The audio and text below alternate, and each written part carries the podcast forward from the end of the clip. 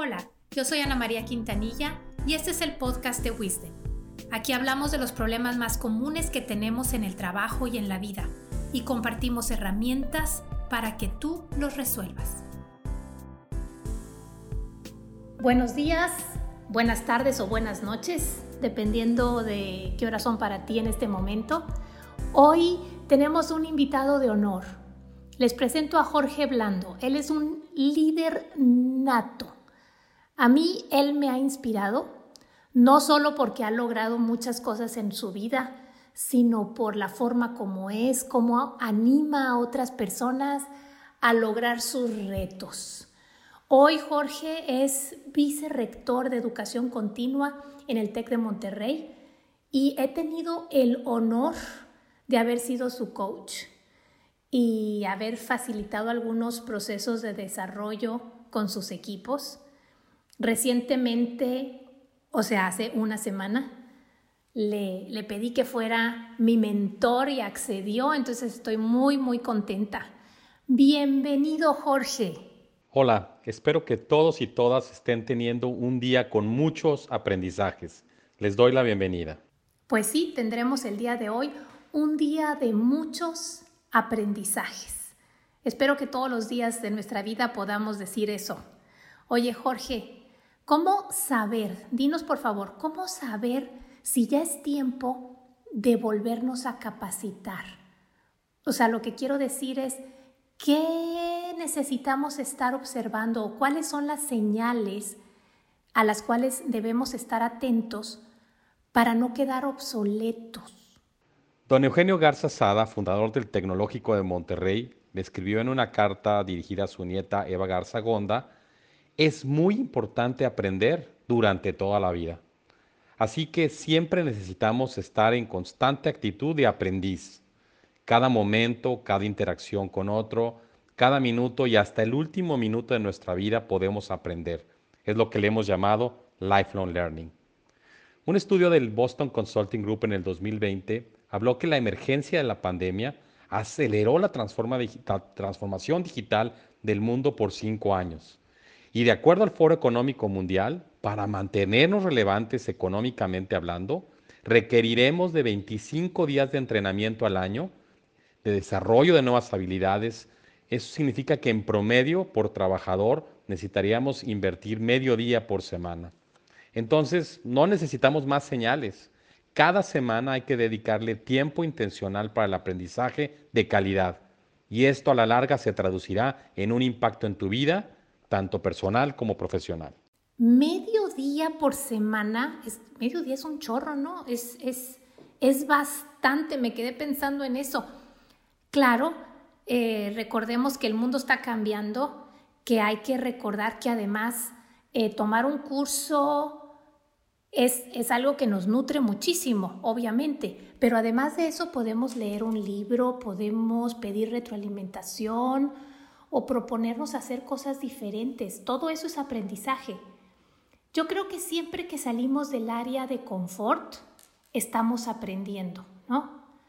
¿Qué opinas, Jorge, sobre la efectividad de la capacitación en línea versus la capacitación a distancia, sincrónicamente, o cómo la comparas con lo presencial? La pandemia nos ayudó a romper el paradigma de la educación en línea el TEC, de Monterrey tiene experiencia desde hace 30 años, sin embargo, cerca del 65% de las organizaciones no tenían fe de ella al inicio de la pandemia. Hoy nos damos cuenta que sí se puede aprender de forma digital y que tiene muchos beneficios, así que ahora que poco a poco vamos regresando a lo presencial, me parece que la hibridez y lo digital es el futuro no debemos regresar a como era antes la, capacitación y el aprendizaje, sino tener lo mejor de la época prepandemia y sumar lo mejor de la pandemia para capitalizar el aprendizaje que realmente tuvimos en todo este periodo del COVID. Yo coincido contigo, sí, muchos de nosotros rompimos paradigmas durante la pandemia en relación a la capacitación en línea. Creo que, que todo mundo nos cambió el chip con respecto a eso.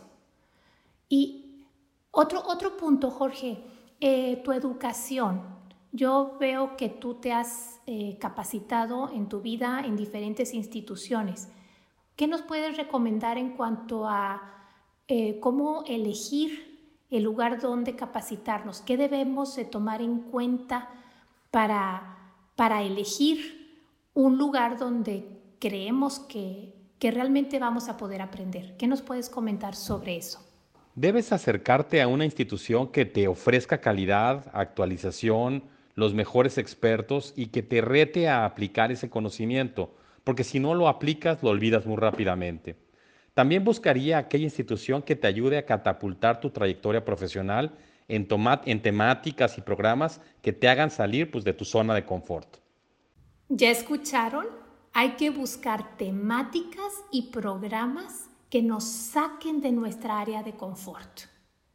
Si nos pudieras recomendar algo algo para seguir con este continuo aprendizaje en la vida.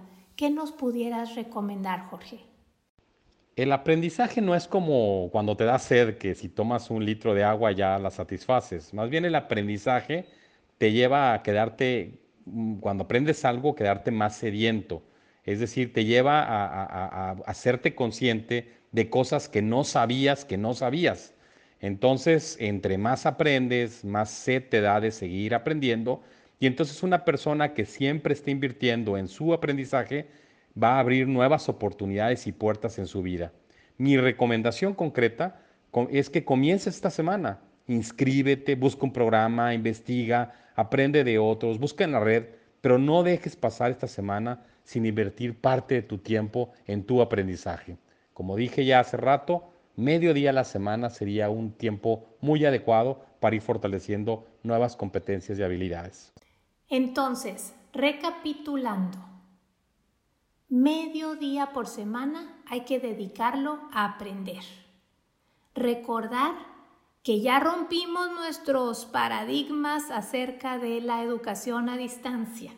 Entonces, a seguirnos poniendo las pilas y salir de nuestra área de confort buscar temáticas y programas que realmente nos ayuden a ver distinto y hay que empezar esta semana. No lo dejemos para después. Muchas, muchas gracias Jorge por estar el día de hoy con nosotros.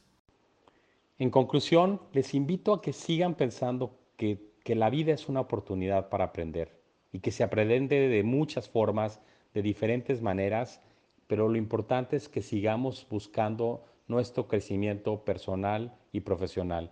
Como decimos en el TEC, liderazgo, innovación y emprendimiento para el florecimiento humano. Te invito a buscar esas oportunidades de aprendizaje que te ayudarán a florecer y ayudar a otros a florecer por el bien de los demás. Así que enhorabuena, aprender durante toda la vida. Esa es la recomendación principal de este podcast. Gracias por la invitación. Nos vemos la próxima semana.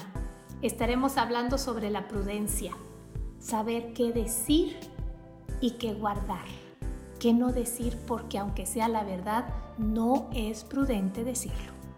Que tengan una excelente semana, nos vemos.